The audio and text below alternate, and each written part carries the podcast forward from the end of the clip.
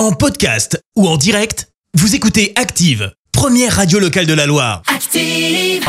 Active, c'est l'heure de questions de parents. Bah oui, 10h30, c'est le moment pour nous de retrouver Alice pour répondre à toutes vos questions sur les préoccupations et l'éducation du quotidien de vos enfants.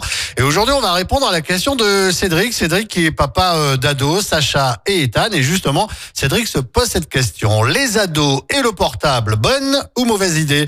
Réponse tout de suite avec Alice. Bonjour. Bonjour à tous, vaste sujet. Donner un téléphone à son enfant permet souvent aux parents de se sentir sécurisés car il peut le joindre à tout moment. Mais il suffit de croiser des ados dans la rue pour observer l'effet pervers du portable. Ils peuvent passer des heures en groupe sans se parler et avec les yeux rivés sur les écrans, allant même jusqu'à s'envoyer des SMS alors qu'ils sont à 2 mètres les uns des autres. Cela fausse leur apprentissage de la relation à l'autre, si important pour leur vie sociale présente et future. Donner un portable à son enfant n'est donc pas un choix anodin car il donne aussi une ouverture sur un monde virtuel difficile à contrôler. On connaît maintenant les dangers des réseaux sociaux et il est important de rappeler que ces applications ne sont légalement accessibles qu'aux plus de 13 ans. La meilleure des préventions reste surtout de communiquer et d'informer vos ados autour des avantages mais aussi des risques liés à l'utilisation. C'est beaucoup de tentations pour nos ados mais c'est surtout une grande responsabilité pour les parents qui doivent rester garants du bon usage. À bientôt pour une nouvelle question de parents. Je reste toujours à l'écoute de vos questions sur activeradio.com.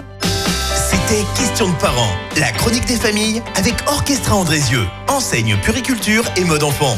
Future maman, liste de naissance et équipement bébé, votre magasin Orchestra Andrézieux vous accompagne dans la vie de parents. Orchestra Andrézieux, sortie à aéroport et sur orchestra.com. Merci, vous avez écouté Active Radio, la première radio locale de la Loire. Active.